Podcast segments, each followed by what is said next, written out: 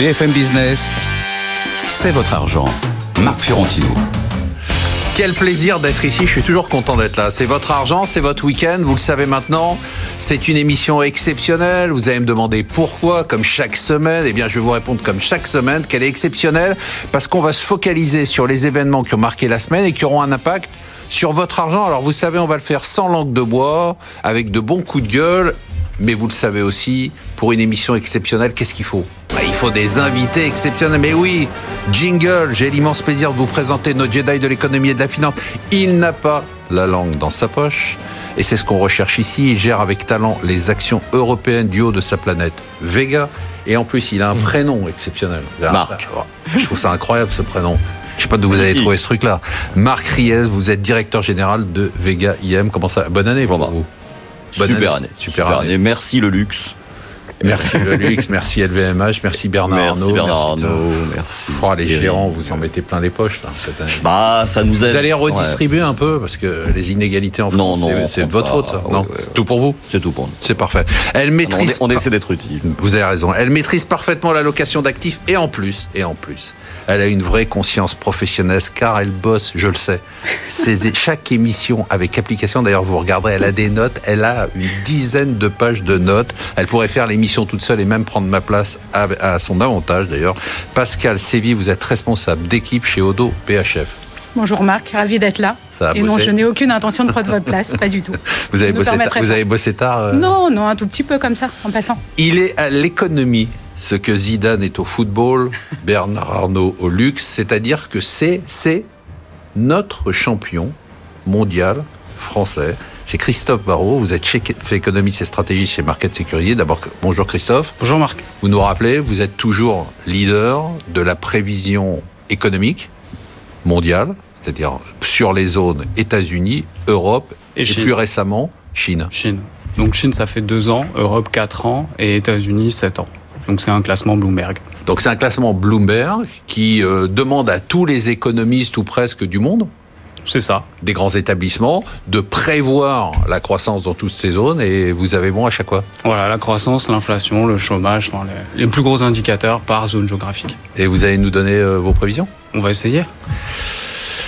Alors, pendant que certains tournent en rond, que d'autres font des ronds dans l'eau, eh bien elle, elle préside un grand cercle. C'est le cercle des épargnants. C'est Valérie Pagnol. Un plaisir de vous avoir ici. Bonjour Valérie. Bonjour Marc. Je vous ai séparé de votre pote, on va le voir. Je n'ai pas venu Emmanuel Le Chypre et vous, c'est fini. je, je vous mettrai plus. Alors je vous mettrai plus jamais ensemble. c'est comme à l'école, on sépare les mauvais élèves. Et lui, bon, est-ce qu'il faut le présenter? Je sais pas. C'est le maître absolu de la géopolitique. En tout cas, moi, je suis fan. C'est Benahouda Abdedaïm. Je suis content que vous ayez pris définitivement la place d'Emmanuel Le Chypre. Non, J'en rêvais, c'est fait. non, non. Non, pas encore Non, pas, pas, pas, pas Emmanuel. Allez, on passe tout de suite au ralentissement du commerce mondial. Bah oui, normalement, tout s'achète et tout se vend, en fait, de moins en moins. Les échanges internationaux ont baissé de 1,5% en volume en septembre. C'est le quatrième mois de baisse consécutive. Alors moi, j'ai une question très simple. Est-ce que c'est le début de la fin de la mondialisation et de la globalisation ou est-ce que c'est simplement la conséquence de la guerre commerciale Valérie Pagnol les deux, mon général. Les deux. Euh, c'est effectivement euh, un contexte conjoncturel particulier avec une très forte baisse, notamment, et n'oubliez pas, regardez du côté de la Chine, des importations chinoises qui sont en contraction depuis plusieurs mois sur un an. Et euh, c'est important ce que vous dites parce qu'on a l'impression que c'est les exportations qui ont ralenti. Vous dites c'est les importations. C'est les importations chinoises. Parce que la Chine ne va pas bien, parce que la Chine ne nous dit pas ce qui se passe vraiment dans son pays, mais la consommation domestique s'est ralentie fortement ça a commencé déjà en fin 2018 et ça continue. Et on a effectivement, du point de vue conjoncturel, un ralentissement assez marqué euh, de l'activité mondiale. Alors Donc ça, c'est conjoncturel. Ça, c'est conjoncturel. L'autre partie conjoncturelle, bien sûr, c'est la guerre commerciale. C'est-à-dire qu'il y a aussi euh, un ralentissement des exportations chinoises vers les États-Unis, mais un ralentissement seulement. On sait qu'il y a eu des effets de compensation par d'autres zones géographiques, donc c'est un peu plus difficile à mesurer de ce point de vue. Le ralentissement de l'activité mondiale joue, bien entendu, mais on a aussi un vrai sujet. Est-ce qu'aujourd'hui, on n'est pas en train de revoir l'ensemble des chaînes de valeur?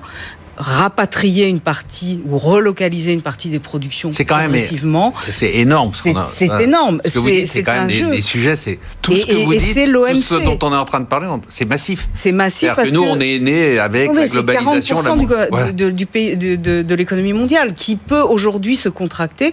Vous le savez les États-Unis ne veulent pas euh, nommer de nouveaux juges d'arbitrage euh, à l'OMC donc le système va se bloquer dans très peu de temps puisque c'est prévu pour le 11 décembre et on est dans un système où effectivement l'OMC, le multilatéralisme sont revus euh, et, discutés et contestés. Euh, il faut dire que ça a été compliqué ces dernières années avec la Chine. Voilà où on en est. Christophe Barrault, euh, les chiffres? La contraction du commerce international, c'est ça qui, fait ralentir la croissance mondiale? Alors, on va dire ça, ça s'inscrit dans cette euh, logique-là. Ça a été vraiment un contributeur très négatif cette année, parce que si on essaye de faire une projection plus annuelle, donc 2017, on était sur 4,8% de croissance des volumes de marchandises, 2018, 3,4%, et cette année, normalement, on sera légèrement négatif. Alors, ça traduit plusieurs choses. C'est phénoménal quand même. Bah, c'est un, un énorme mouvement, et la plupart des gens l'ont pas vu ou l'ont sous-estimé. Donc il y a bien sûr, je pense, la guerre commerciale, pas tant les tarifs eux-mêmes, mais plus... Les droits de douane, hein, quand on dit tarifs. Mais plus l'incertitude globale. On a des indices d'incertitude qui, euh, au mois d'août, ont atteint un plus haut historique. Donc il y a cette logique aussi de, de voilà, est-ce qu'on va relocaliser des chaînes de valeur ou pas? Après, il y a aussi plusieurs histoires dans l'histoire. C'est-à-dire que si on regarde sectoriellement ce qui s'est passé, c'est que les deux gros secteurs leaders du commerce mondial, qui sont l'automobile et les semi-conducteurs, ont subi une contraction euh, bah, sans précédent depuis la dernière crise. L'automobile, les ventes auto, c'est moins 4% en rythme annuel, les semis, moins 14%. Donc on a eu des pressions extrêmement négatives cette année, amplifiées par l'incertitude autour de la guerre commerciale, plus bah, le ralentissement mondial structurel. Donc le tout combiné fait qu'on a eu un impact très négatif pour 2019, mais qui, à mon sens, devrait s'atténuer euh, l'année prochaine et on aura à nouveau une contribution positive du commerce. Pourquoi? Pour plusieurs raisons. C'est que déjà, les ventes automobiles, c'était des facteurs, certains transitoires. Sur l'auto européenne, c'était les changements d'émissions, donc c'était l'année dernière, donc c'était septembre 2018. Chine, il y a eu des changements qui étaient, euh, donc pareil, juillet de cette année. Il y a eu euh, des phénomènes aussi de volonté de relance dans ces secteurs, bah, de la part de la Chine justement. D'autres six pays, si on regarde un peu l'Inde, on a eu des contractions qui ont dépassé les 30% en rythme annuel sur les ventes auto. Or, on commence à avoir une normalisation positive. Donc déjà sur cette partie automobile, ce sera plutôt positif. Sur les semi-conducteurs, c'est un petit peu la même chose. Il y a eu des phénomènes, je dirais, euh, fin de cycle, enfin conjoncturels, des phénomènes spécifiques, euh, sans pour autant entrer dans tous les détails, mais par exemple, on peut pas faire toute l'émission dessus. Sur les, les, les processeurs avec avec Intel où il y a une rupture, ça devrait repartir l'année prochaine. Donc vous êtes plutôt positif, vous nous donnerez vos prévisions tout à l'heure pour la croissance mondiale. Mais sur le commerce extérieur, ce sera normalement euh, une contribution légèrement positive. Euh, l'année on en est où? Parce qu'on est complètement perdu. Hein. On nous annonce un accord entre la Chine et les États-Unis. On a cette contraction du commerce mondial. On ne sait plus si c'est conjoncturel ou structurel. On a eu quand même, ce que vous avez dû suivre de près, euh, la décision de Trump sur Hong Kong. Euh, vous pouvez nous dire un Alors, peu euh, Effectivement, le président des États-Unis a contresigné euh, deux propositions de loi du Congrès américain sur Hong Kong. le ministère des Affaires étrangères chinois a estimé que la Maison Blanche avait de, sinistres intentions d'ingérence, je, je, reprends la formulation, mais on se rend compte euh, qu'on dissocie bien à Pékin ce que dit le ministère des Affaires étrangères et le ministère du Commerce. Parce que euh, mardi, il y a eu euh, une conversation téléphonique euh, entre euh, le, les négociateurs en chef chinois Liu He, le ministre du Commerce et d'autres responsables avec leurs homologues négociateurs américains. Et la tonalité des propos rapportés sont plutôt positifs. Le président Trump dit qu'on est dans la dernière ligne droite. L'une de ses principales conseillères euh, une historique, estime qu'elle aussi, on est dans une dernière ligne droite. C'est un moment qu'ils nous disent la même chose. Oui, oui, non, mais on est on y est, on, va y arriver. on a l'impression qu'ils sont en train de dissocier le dossier hongkongais euh, avec euh, du, dossier. comment c'est possible? C'est parce que quand on connaît, enfin on connaît la Chine de l'extérieur, mais sa politique c'est assez brutal. C'est-à-dire quand on touche à, Hong Kong on touche un territoire, on touche à la Chine. Tout à fait. D'où la perception par, notamment par un certain nombre de, spécialistes américains que euh, Hong Kong, qui était un risque géopolitique secondaire est en train d'atteindre le même niveau que celui de Taïwan. l'idée qu'on est en train de dissocier à Washington l'idée d'un pays de système et et ça pèse maintenant dans le débat entre économistes chinois. vous avez peut-être vu que Gao Shanwen, qui est le qui est un. Bien sûr, on l'a tous vu, Gao Shanwen. Non mais non mais si, si, je suis sûr que vous le Je lui parlais hier.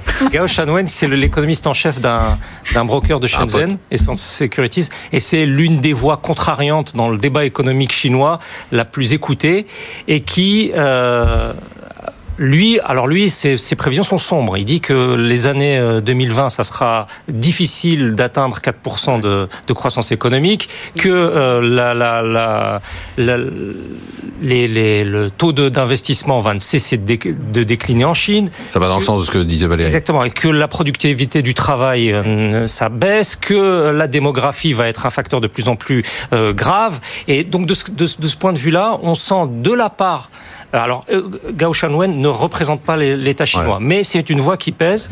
On sent de, vraiment l'idée on ne mélange pas tout, euh, Hong Kong, Taïwan, euh, la souveraineté, avec ce qu'on est en train de négocier avec les, les, Américains. Alors je me tourne vers une amie de Gao Shanwen. Très bon pote aussi. Très bon pote aussi, Pascal, vous étiez avec lui hier. Euh, ce que vous entendez, c'est pas du tout ce que vous pensez. Je sais que vous êtes plutôt positif sur la croissance mondiale. Le ralentissement du, du commerce vous fait pas peur La croissance mondiale, elle s'est quand même euh, elle s'est stabilisée à 3% aujourd'hui. Donc nous, on estime aussi que conjoncturellement parlant, ça va s'améliorer très clairement dans l'année prochaine. C'est une amélioration très faible quand même. Hein. Mais les carnets de commandes commencent à montrer des signes d'amélioration. Donc pour nous, le côté conjoncturel devrait quand même aller mieux, à condition bien sûr qu'il y ait un accord qui soit signé. Alors nous, on ne pense pas que l'accord sera remis en question par ce qui vient de se passer à Hong Kong. Euh, les deux pays ont tout à fait intérêt à ce que cet accord soit signé. Ouais, on dit depuis un moment, mais euh, bon, on, va, l'avoir. De toute façon, on a une échéance le 15 décembre, euh, puisqu'il y aura des nouveaux droits de douane à ce moment-là. Donc d'ici là, il devrait quand même se mettre d'accord. Après, structurellement parlant, il est clairement en train de se passer des choses. Et, peut-être de deux points. quand on regarde les droits de douane aux États-Unis aujourd'hui et le protectionnisme qui a été mis en place, on est quand même revenu aux droits de douane de la fin des années 70. Donc ça, structurellement parlant, ça fait quand même un petit peu peur.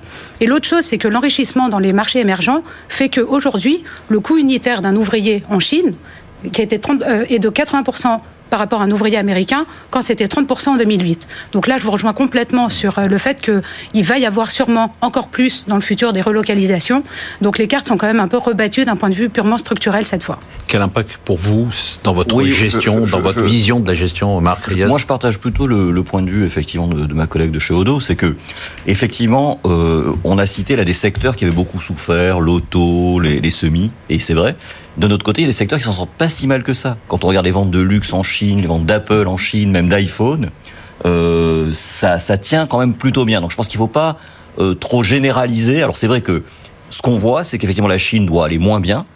Et presque dans le cadre de, de, ce qui nous préoccupe, qui est cet accord commercial hors note accord, et dont dépendent effectivement beaucoup de choses pour les mois qui viennent, le fait que la Chine aille pas si bien que ça, paradoxalement, est un avantage. Et, plutôt pas mal, parce que si l'économie chinoise se portait si bien que ça, qu'elle ait supporté les droits de douane américains sans coup rire, etc., que sa dynamique interne soit très bonne, ce serait plus compliqué. Et, on pourrait imaginer de l'escalade comme il y avait au tout début quand Trump. Et c'est très intéressant ce que dit Marc parce qu'on a quand même l'impression que euh, c'était pas l'impression même dans cette émission qu'on avait au tout début de l'affrontement. Euh, on a l'impression que ça a basculé en faveur des États-Unis d'un coup. C'est pas, un, c'est pas un chaos technique. C'est pas un chaos technique, mais on a l'impression quand même qu'ils sont vraiment. Euh, la Chine, subit une crise de confiance en fait à, travers Hong Kong, à travers aussi ce qu'on voit. Ben Aouda en a parlé de, des, des questions qui touchent les Ouïghours, c'est-à-dire toutes les marques en fait territoriales de la Chine sont atteintes. Euh, le fait que le monde entier trouve qu'effectivement euh, la manière dont la Chine s'est comportée dans le cadre de l'OMC euh, et ne respectant pas les règles mérite d'être corrigée, même si l'OMC n'a pas été en mesure de le faire. Donc tout ça donne effectivement un sentiment de grand, de moindre confiance. Et puis les, chiffres aujourd'hui qu'elle nous donne ne ah sont pas crédibles. Donc c'est. Et à côté, on a quand même des chiffres de croissance américaine revus à la hausse. Bon, après 11 ans de, de c'est le cycle de croissance. C'est incroyable. attention, l'Amérique a ses faiblesses. oui, bien sûr, mais les chiffres sont là. On va en parler avec ta spécialiste de chiffres. Euh, ça reste aussi un, échange nécessaire. La Chine KO debout par Trump? Non. Non, non, euh, et je me référerais de ce point de vue-là à une étude, non, non, à une étude de Matthew Higgins, qui est euh, le vice-président de la Réserve fédérale de New York, et ils ont publié un papier très intéressant que j'invite vraiment tout le monde à, à, lire. C'est euh, qui paie les taxes sur les importations euh, en provenance de la Chine, et ils établissent clairement, euh, indubitablement, que ce sont les Américains. D'accord. Et 40 milliards. Mais c'est pas grave, ils les absorbent la croissance est quand même là. Oui, bien sûr. Non, mais donc euh, ça, je, certainement. Mais euh, dans le chaos technique, ça voudrait dire que les 40 milliards devraient être payés par euh, les, les, Chinois, par les exportateurs chinois. Or, les prix facturés ne bougent pas depuis juin 2018. C'est ce qui est démontré dans cette étude. Ce qui, est, aussi démontré dans cette étude, c'est qu'il y a une réorientation des, des chaînes d'approvisionnement dans le même matériel électrique. Ce sont les entreprises européennes et japonaises qui prennent des parts de marché aux États-Unis et aux Chinois. Dans les matériels électroniques, c'est le Vietnam, la Taïwan la Malaisie et la Corée du Sud qui prennent des parts de marché aux Chinois. De ce point de vue-là, d'accord. Mais l'idée, l'idée qui est rebattue par l'entourage euh, de Donald Trump sur les plateaux de télévision que les Chinois sont en train de souffrir, en train de payer, c'est faux, tout simplement. Et c'est établi par la Réserve fédérale de New York dans une, dans une étude euh, public. Donc, de ce point de vue-là, le On va voir le verdict, puisqu'on va voir les prévisions pour les États-Unis, l'Europe et la Chine de la croissance l'année prochaine. Je peux, je peux, juste revenir. Bien sûr, vous pouvez faire ce que vous voulez, vous êtes chez vous. Parfait. Laissez tomber, je vais, partir, moi, de toute façon. Sur le, le papier, c'est vrai que sur euh, ils ont tendance à dire que les, coûts sont absorbés par les entreprises américaines, etc. C'est sûr. Par contre, sur les volumes exportés, on est d'accord aussi que bah, il y a clairement des pressions à la baisse. Après, il y a deux problématiques en Chine aujourd'hui. Pourquoi ils sont plus faibles La première, c'est l'emploi qui, euh, si on regarde n'importe quel sondage privé, on a une contraction depuis 18 euh, mois, que ce soit euh, secteur manufacturier ou secteur service. Or, c'est quand même leur principale préoccupation aujourd'hui.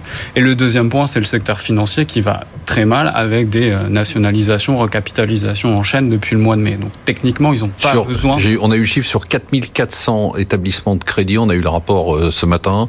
Il y a 589 établissements qui sont considérés comme high risk. Ouais, c'est ça. Donc ça, un petit peu compliqué. C'est ce chiffre que j'ai appris, donc je voulais le ressortir. C'est celui-là, c'est très bien, c'est parfait. 189. Mais globalement, si on essaye de faire des prévisions pour l'année prochaine, euh, sur la Chine, ce qui est intéressant de retenir, c'est qu'on sera sous la barre des 6%, donc on donc, devrait être à 5,8. 5,8 sur la Chine, États-Unis États-Unis 1,7. Ah oui, quand même. Mais sur la Chine, ce qui est intéressant... Bon, on n'est pas dans la récession. Hein. On n'est pas dans la récession, mais... Et Europe? Et Europe, 1,1. Ouais, d'accord, donc c'est pas terrible quand même. Allez, on passe aux élections américaines et la bataille des milliardaires. C'est le combat des milliardaires. Alors à ma gauche, vous avez Trump et ses 3 milliards non vérifiés, non audités. On sait qu'il pipote, mais il doit en avoir quand même quelques centaines de millions de dollars. À ma droite, l'ancien maire de New York avec un poids de 54 milliards, des vrais milliards. Est-ce que ça change la donne? Euh, Ben Aouda, l'entrée de Mike Bloomberg, ça bouleverse la donne ou pas du tout? Pour l'instant, euh, l'ancien maire de New York, euh, Michael Bloomberg, doit déjà euh, régler les problèmes en interne, c'est-à-dire convaincre euh, les démocrates. Et ça, c'est ça semble mal parti parce que lorsque vous voyez sur les, encore une fois sur les plateaux de télévision avec quelle violence euh, ces représentants sont accueillis par euh, les représentants des autres candidats en expliquant qu'il y en a assez de la plutocratie euh, euh aux États-Unis et, et que euh, on va pas remplacer un, un, milliardaire par un autre, un faux milliardaire par un milliardaire légitime. Le faux milliardaire, c'est celui qui est en place.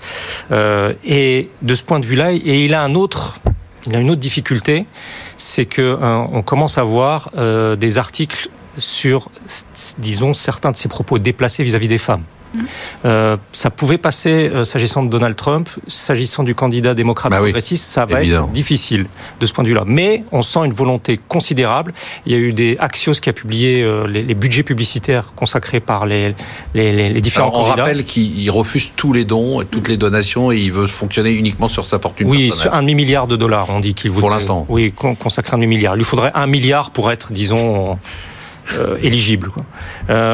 Euh, et donc, il a déjà déboursé 30 milli 35 millions de dollars en spot publicitaire télévision, c'est-à-dire autant que Tom Steyer. Tom Steyer, c'est l'autre milliardaire démocrate euh, qui, qui, est, qui est en lice et, et qui, lui, est entré en, en, dans la course au, au mois de juillet. Valérie? Bah, Sauf que les, les républicains et le comité de campagne de Trump a dépensé quatre fois plus que les démocrates à ce stade sur des campagnes Facebook et Google, réseaux sociaux. Et je suis parce qu'il n'y a pas que la fortune de l'homme, il y a aussi les comités de campagne aujourd'hui.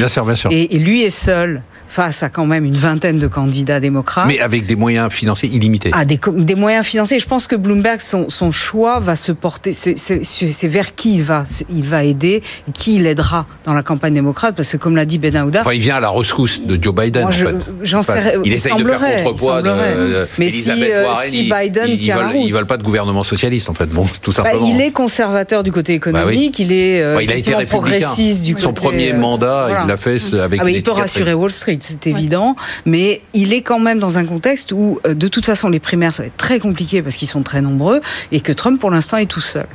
Pascal Séville, les élections, vous regardez pour euh, votre gestion Bien sûr, bien sûr. Oui. Bien sûr. Et pour nous, Bloomberg est un candidat qui est tout à fait crédible.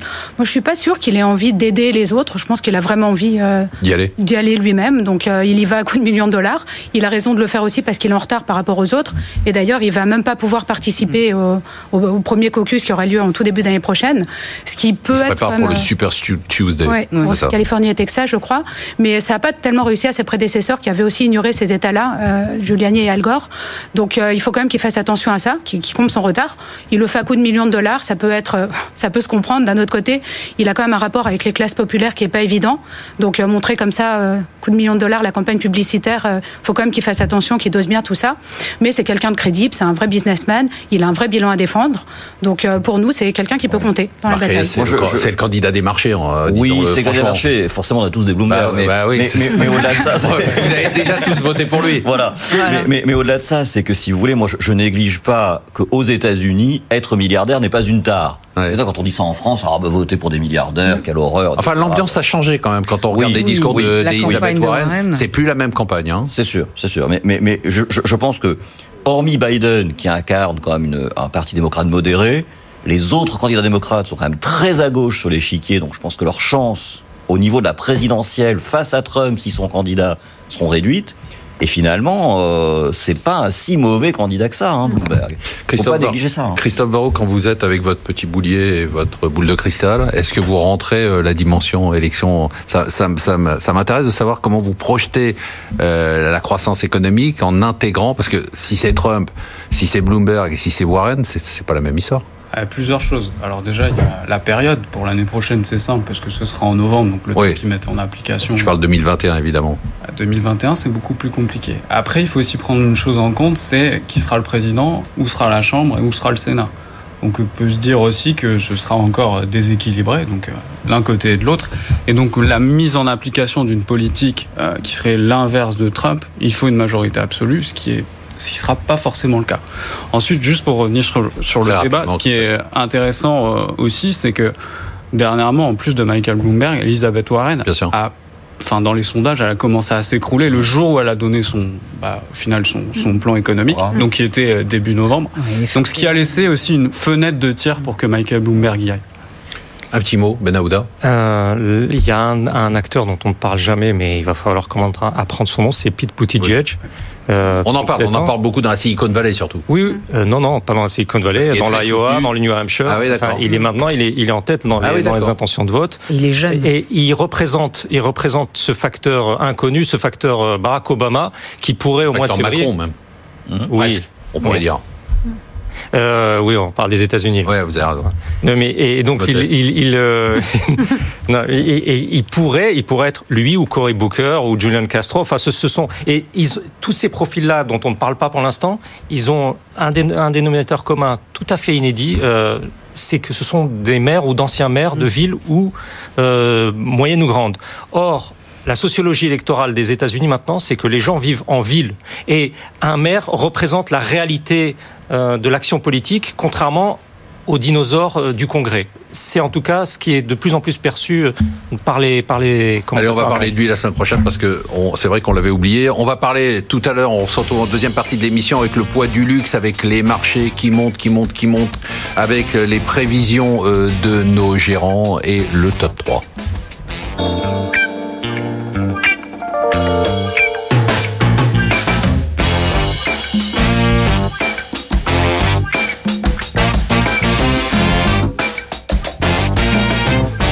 BFM Business, c'est votre argent. Marc Fiorentino. Et on se retrouve pour la deuxième partie de l'émission. Il faut savoir qu'il y a des choses qui se jouent en coulisses dans cette émission. C'est-à-dire je propose des thèmes et puis dès que la caméra est coupée, tout le monde me dit ah non mais ce thème est nul, laisse-le tomber. Je suis obligé de les abandonner. Donc toute la préparation que j'ai faite ne sert absolument à rien. Allez, on reprend la deuxième partie de l'émission avec notre maître de la géopolitique qui m'a expliqué gentiment que tous les candidats que j'ai cités sur les élections américaines n'étaient pas les candidats qui comptaient, que j'avais pas parlé de celui qui comptait. Valérie Plagnol euh, qui nous parle de la Chine euh, avec beaucoup d'intérêt. Christophe Barrault qui est penché sur sa boule de cristal et qui nous a donné les prévisions en exclusivité pour l'année prochaine. Pascal Sévy qui est penché sur ses notes et qui a travaillé pendant le petit break de quelques minutes sur la deuxième partie. Et Marc Ries qui va nous expliquer s'il va encore nous recommander une valeur dans le secteur de l'automobile. Et on démarre tout de suite avec le poids du luxe dans le CAC 40. Alors il est où le bonheur Bernard? Grâce à Bernard, notre ami Bernard, notre ami à tous, hein, nous nous battons avec les Américains pour la première place. Les Américains ont les GAFA, nous on a le luxe. C'est 27% du CAC 40. Il faut dire que le luxe ne représentait que 8% en 2007. Est-ce que c'est une bonne nouvelle euh, pour la France, Pascal Sévier? Est-ce que ça vous surprend, vous qui gérez faites de la location? La part du luxe, c'est pas phénoménal, c'est pas trop? Non, parce qu'il y a des vraies raisons pour lesquelles ça monte. Hein. Euh, D'abord, c'est l'une des industries en France qui marche le mieux, c'est 150 milliards de chiffre d'affaires, c'est le plus gros marché à l'export aussi. Et puis, quand on regarde les débouchés, en fait, la croissance, elle est ultra visible. Vous avez chaque année 25 millions de Chinois supplémentaires qui peuvent accéder aux produits de luxe. Et selon un certain nombre d'études, de, dans, dans quelques années, 45% des produits de luxe dans le monde seront achetés par les Chinois. Donc on a quand même, quand on est financier, ce qu'on regarde, c'est la visibilité de la croissance. Là, elle est plutôt on pas pourrait vous retourner le truc en disant, on n'arrête pas de dire, Valérie nous disait, il y a des inquiétudes sur la Chine, ça se passe mal. Ça pourrait être aussi un élément. Ça n'empêchera pas la classe, euh, cette classe-là qui accède aux produits de luxe euh, chaque année. Ouais. Après, c'était phénoménal pour le CAC 40. Euh, il y a un acronyme que, qui n'est pas de moi, qui est d'un cabinet qui s'appelle Alpha Value que j'aime bien, qui, qui s'appelle le COL, K-H-O-L, mm. Kering, Hermès, L'Oréal, LVMH. Et pour ceux, pour les amateurs de maquillage, il y a un petit lien avec le maquillage ah, oriental. Oh, je trouve ça très joli. C'est quand même 44% de la performance du CAC cette année, quand vous mettez ces quatre titres ensemble. Donc euh, au-delà de faire briller l'économie française, euh, ça a aussi fait briller les marchés financiers. Mais ça inquiète pas. Enfin, moi, j'aime pas les bulles, j'aime pas les exagérations. Donc c'est un truc qui me stresse je, toujours. Je, considère toujours hein, que c'est pas un secteur qui est en bulle de valorisation aujourd'hui. Absolument, pas du tout. C'est-à-dire que la croissance du métier, les marges, etc. Pour moi, il n'y a pas de. C'est pas. Alors, ça fait je, je, ça fait pas peur, depuis 33 ans, Marc. Ça fait au moins 30 ans que j'entends que le luxe est trop cher. D'accord. Et, on me l'a déjà dit avec Hermès, euh, quand Bernard Arnault a, vendu ses Hermès à 230. Euh, on nous l'a redit à 350, à 500, ça vaut 670, et ça ira certainement à 800 dans quelques années. Et toujours, on te dit, c'est trop cher. Donc, moi, je, partage tout à fait l'idée de, de, cette croissance qui est encore un gros réservoir, puisque malgré tout, euh, le secteur n'est pas complètement concentré. Donc il y a du potentiel. il faut et puis il y a un deuxième élément que je voulais rajouter, c'est que quand on regarde les résultats des boîtes du luxe, là récents, il n'y a pas eu que des très grands succès. Les acteurs français, Kering, LVMH, L'Oréal sont très bons. Mais si vous regardez les Italiens, euh, les Tod's, mm. les Ferragamo, etc., ça n'a pas été si bon que ça. Hein. Pascal Je voudrais juste rajouter un point. C'est pas que le secteur. je vous sens. Non, je veux juste rajouter que c'est aussi des entreprises, alors les plus grandes, qui ont un vrai pricing power. Et aujourd'hui, c'est des boîtes qui ont capacité quand même à faire monter leur prix sans que ça impacte tellement leur vente. Et ce qui est quand même franchement très rare. Et ça, là aussi, quand on regarde la croissance de ces entreprises, ça nous donne beaucoup de confort. Valérie Pagnol euh, C'est presque un 7-2% du PIB, une industrie essentiellement nationale, made in France c'est très important, c'est ce qu'on vend aussi, hein, c'est la France. Clairement, euh, il faut que ça soit en, France. Et euh, effectivement, c'est assez impressionnant du point de vue de la contribution. Vous savez qu'il y a quand même maintenant euh, toutes les, écoles de commerce qui se respectent ont un cours de management du luxe. C'est quand même une implantation profonde dans, le système euh, en, en, termes d'éducation. On peut dire que c'est nos GAFA ou bah, Ça ne nous empêcherait pas d'avoir des GAFA. Franchement, c'est pas tout à fait le même sujet, mais c'est vraiment une progression. Et une vision sur ce qu'a été effectivement la croissance de la classe moyenne et son accès au luxe sur le business model qui est assez remarquable. C'est mieux que les GAFA De votre planète, euh, quand vous regardez de tout en haut, Christophe Barrault, le luxe, vous regardez ou c'est non, mais je suis content d'être venu, ça m'a permis de, regarder un, petit peu les chiffres, parce que je ne regardais pas forcément, j'étais assez surpris du poids. Euh, si je devais rajouter quelques chiffres, ce serait une entreprise sur 13 dans le secteur de l'industrie dépend de la mode ou du luxe. 500 000 emplois directs, 1 million d'emplois indirects. il fait son Pascal Séville, là. 10 000 créations par an. Donc c'est quand même euh, c'est assez impressionnant en fait. Donc vous avez appris quelque chose en venant à cette émission, vous n'êtes pas venu pour rien. Exactement. Benahouda, est-ce que ça nous donne à nous, la France, un soft power? Incontestablement, et en même temps, on se dit que ce soft power ne pèse pas sur les relations internationales. Euh, je m'explique, il y a eu un, article dans le New York Times euh, pour, euh, pour expliquer qui est cet homme qui a acheté Tiffany. C'était mercredi avec une superbe photo de Bernard Arnault et de son épouse montant les escaliers euh, euh, de l'Élysée pour un, un, dîner d'État euh, en début d'année, avec le papier très admiratif, vraiment très admiratif du, succès, du patrimoine, du parcours incroyable, du parcours, du, de l'accord avec la chanteuse Rihanna, etc. Et en se disant très important, très important, bien entendu. Bien sûr. C'est, en termes d'image, incroyable. C'est, énorme. Et, et l'idée que Tiffany, ce n'est que le début.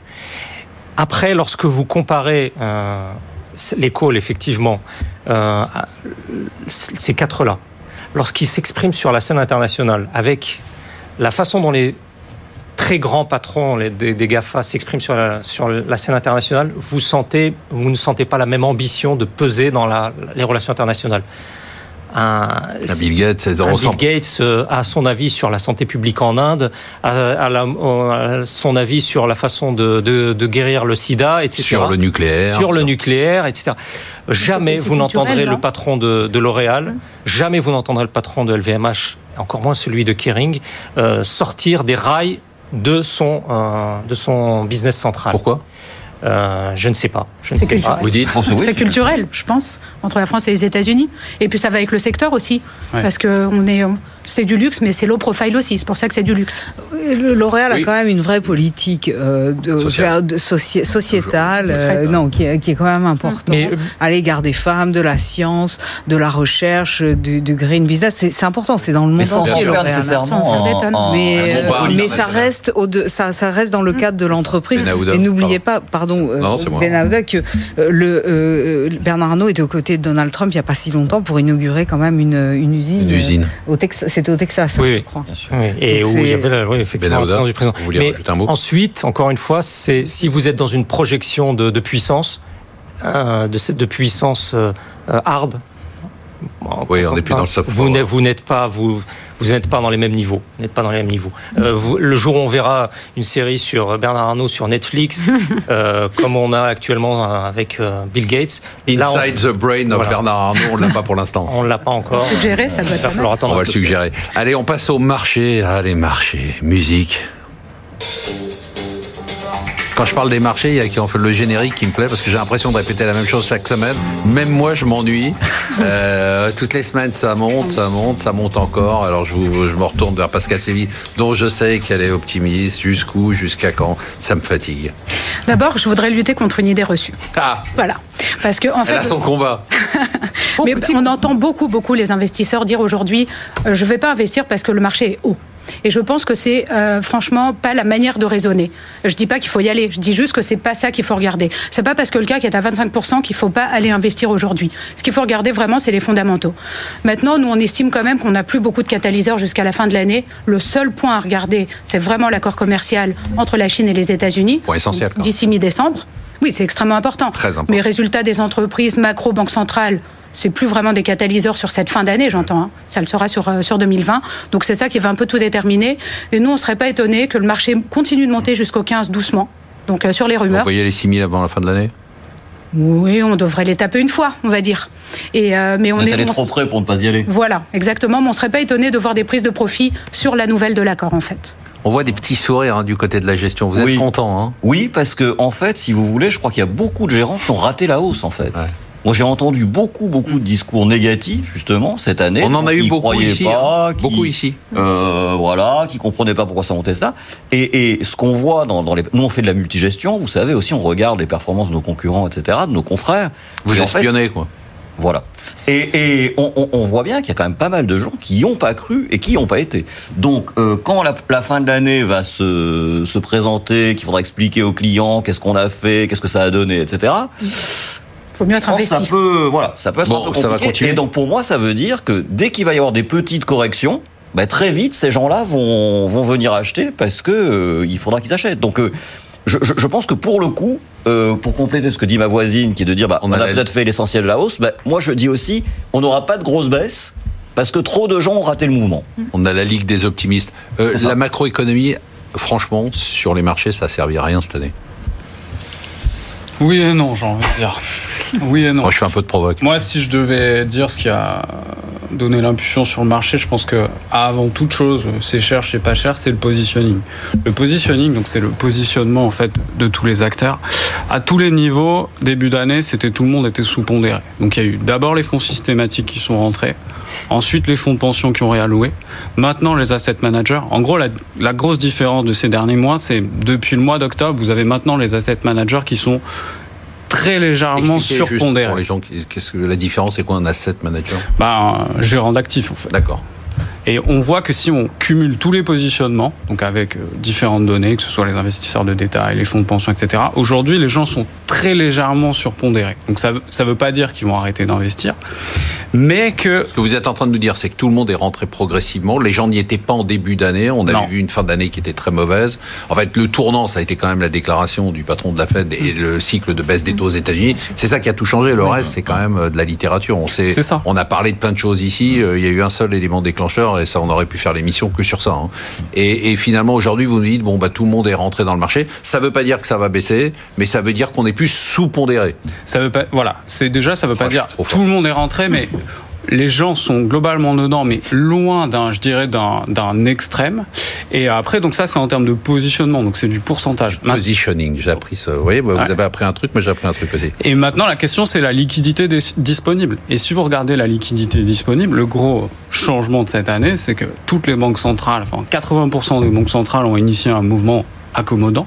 Et vous avez à nouveau maintenant bah, la Fed qui injecte des liquidités, la PBOC donc, en Chine qui injecte des liquidités. Vous êtes dans la ligue des optimistes. Allez. Bah, disons que sur le court terme, euh, dans un monde où il y a plus de liquidités et où il reste du potentiel de pourcentage à appliquer, j'ai envie de dire que peu importe ce qui va se passer, si en plus vous avez un deal, ce qui est aussi mon scénario, jusqu'au deal, il y a peu de chances que ça baisse. Donc après, il faudra peut-être, sur l'annonce du deal, se poser les questions, est-ce que c'est pas trop cher et qu'est-ce qui arrive derrière? Valérie Pagnol, qu'est-ce que vous dites dans votre excellente newsletter que vous envoyez à votre cercle des épargnants et que je lis avec beaucoup d'intérêt? Moi, je suis tout à fait d'accord euh, avec Christophe. la question de la Banque centrale a été vraiment le catalyseur. C'est avec le retournement de ton, le changement de ton de la réserve fédérale. C'est moi qui l'ai dit, ça, c'est pas Christophe. Alors, c'est ah, il y a un truc intelligent, ça ne l'attribue pas. Ah, vous, Marc. Ah, vous avez... Non, mais c'est vrai. Oui, vous faites comme Emmanuel. je vous ai dit, sans lui, je suis perdu. Mais euh, on a en fait euh, une, effectivement, le, le, retour de la liquidité sur le marché a quand même changé beaucoup de choses, plus le retard, effectivement, des investisseurs. Ça, ça a été quand même pour nous, euh, pour la macro, une vraie euh, un vrai étonnement parce que quand même le ralentissement de l'activité bah globale est vraiment là et ça continue euh, et, on a l'impression qu'on peut pas aller à l'encontre de ce mouvement ou corriger euh, ce qui est de ce mouvement. Donc c'est un peu étonnant effectivement. Alors Ben Aouda Abdedaïm va parler va presque parler de marché aujourd'hui. Tenez-vous bien, quel est le thème qui vous a marqué cette semaine? C'est euh, la façon dont le gouvernement de la Banque centrale de Pologne euh, a brandi ces lingots d'or qu'il a rapatriés de la Banque d'Angleterre. Ils ont ah. rapatrié pour 200 tonnes. Et euh, physiquement, ils physiquement. Ah oui, ils ont rapatrié. Ils sont allés les chercher. et, non seulement ils sont allés les chercher, mais exactement comme le décor qu'il y a derrière vous, on le voit devant un immense coffre, brandir son lingot et expliquer que c'est la Pologne qui projette sa puissance de la sorte, parce que lorsque vous êtes puissant, vous avez de l'or chez vous. Ils sont comme les Hongrois dans un mouvement d'achat d'or euh, considérable. Euh, les deux, euh, disons, nations d'Europe de l'Est les plus éloignées de Bruxelles, idéologiquement et, politiquement. Ça sous-tend de. Alors, certains analystes estiment que s'ils rapatrient comme ça de l'or, c'est pas seulement pour le bilan de la Banque centrale, c'est aussi une façon de montrer à ceux qui dirigent l'Union européenne qu'ils ont les moyens d'encaisser un choc, d'encaisser d'éventuelles sanctions parce qu'il y a euh, des tensions très fortes, persistantes entre Budapest, l'axe Budapest. C'est une marque de puissance et d'autonomie. Une marque de puissance vis-à-vis de Bruxelles et vis-à-vis du monde. Et il faut voir ce gouvernement de la Banque centrale brandir son lingot d'or. On ne voit pas ça souvent. L'or comme symbole phallique. Valérie Plagnol. De Gaulle l'avait fait en 68 aussi à l'égard des Américains. Il, il rapatriait l'or. Son lingot d'or. Il avait rapatrié son or, effectivement, ce qui n'avait pas beaucoup plu à l'administration américaine à l'époque parce que c'était aussi une marque de défiance à l'égard du dollar cette fois-ci. Euh, mais moi, je reviendrai normalement, sur. c'est pas un débat. Normalement, c'est là, chacun donne son. Alors, je donne, je donne mon thème de la semaine, mais j'y suis quand même. On va annuler la fin de l'émission. Ça reste sur les banques centrales aussi, mais cette fois-ci sur la réserve fédérale. Et effectivement, pour aller toujours dans le même sens, le vôtre, Marc, euh, de euh, ce qui s'est passé cette année, euh, il semblerait que la réserve fédérale soit prête à aller plus loin. C'est-à-dire que certains de ses membres, Lane Briner, pour pas le citer, nous dit mais est-ce qu'on n'est pas en train, alors je veux pas être trop technique, mais contrôler la courbe, ce qui veut dire implicitement recommencer à acheter des actifs. Ils sont très inquiets parce que le marché du repo ne s'est pas vraiment complètement normalisé. Donc ils sont toujours en train de mettre de l'argent dans le système. Le du refinancement le jour. interbancaire euh, et, effectivement. Et derrière, il y a un autre débat qui se profile, qui est celui de la réglementation prudentielle. A-t-elle été trop sévère au point de réduire trop les échanges justement interbancaires et la liquidité nécessaire donc on va ouvrir les vannes encore plus. Et ça risque d'être le cas, mais moi ça m'inquiète parce que euh, soit effectivement on a encore des rendements longs des taux d'intérêt qui baissent, soit le marché n'y croit plus et on a une crise de confiance. Christophe Barrault, qu'est-ce qui a marqué votre semaine? Alors moi, ce serait plus un point géopolitique et le fait que la France serait prête à remettre des sanctions ah, sur... C'est le euh, c'est Benahouda qui sur l'Iran et Christophe Barrault qui parle de, géopolitique. Je comprends plus rien. Ah, mais je pense que ça peut être vraiment un thème pour l'année prochaine, euh, l'Iran notamment, et le fait que la France, qui était vraiment le gros soutien de l'Iran ces dernières années, ces derniers mois, envisage de remettre des sanctions sur l'Iran, ça veut dire potentiellement les abandonner dans les prochaines semaines ou les prochains mois. Ce qui voudrait dire encore une fois que Trump arrive à ses fins et ça aurait des conséquences. Euh, alors après, euh, difficile à estimer, mais ça peut être potentiellement, je pense, un, tournant sur la géopolitique pour l'année prochaine. Ben Aouda a envie de répondre, mais on n'a pas le temps. Pascal Sévy. Qu'est-ce qui a marqué votre semaine Ce qui m'a marqué, c'est un article que j'ai eu dans les échos, de nouveau sur euh, les Français, l'épargne et les marchés, euh, qui indiquait qu'ils ont quadruplé leurs investissements en actions sur le deuxième trimestre de l'année. Et c'est un chiffre qui m'a vraiment fait plaisir. Et ça, c'est sans parler aussi de ce qui s'est passé avant, avec, la, avant la Française des Jeux, euh, qui a montré aussi un vrai engouement. Donc c'est un chiffre que j'ai envie de suivre pour savoir si on est enfin sorti de cette spirale de je laisse mon cash à vue, j'investis dans des produits à taux réel négatifs, etc.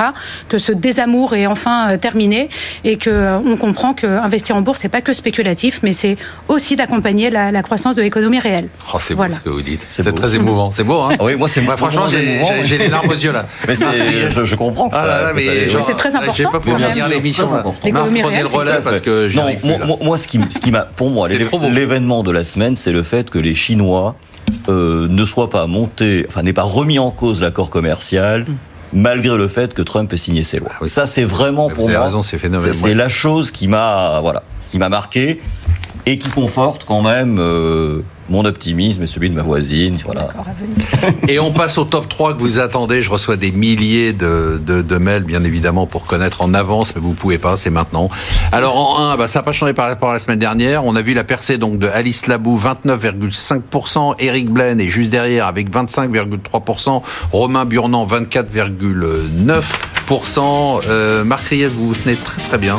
On est quasiment à 16% de hausse. Je rappelle les titres que vous avez, vous allez me dire si on les garde ou on les vend.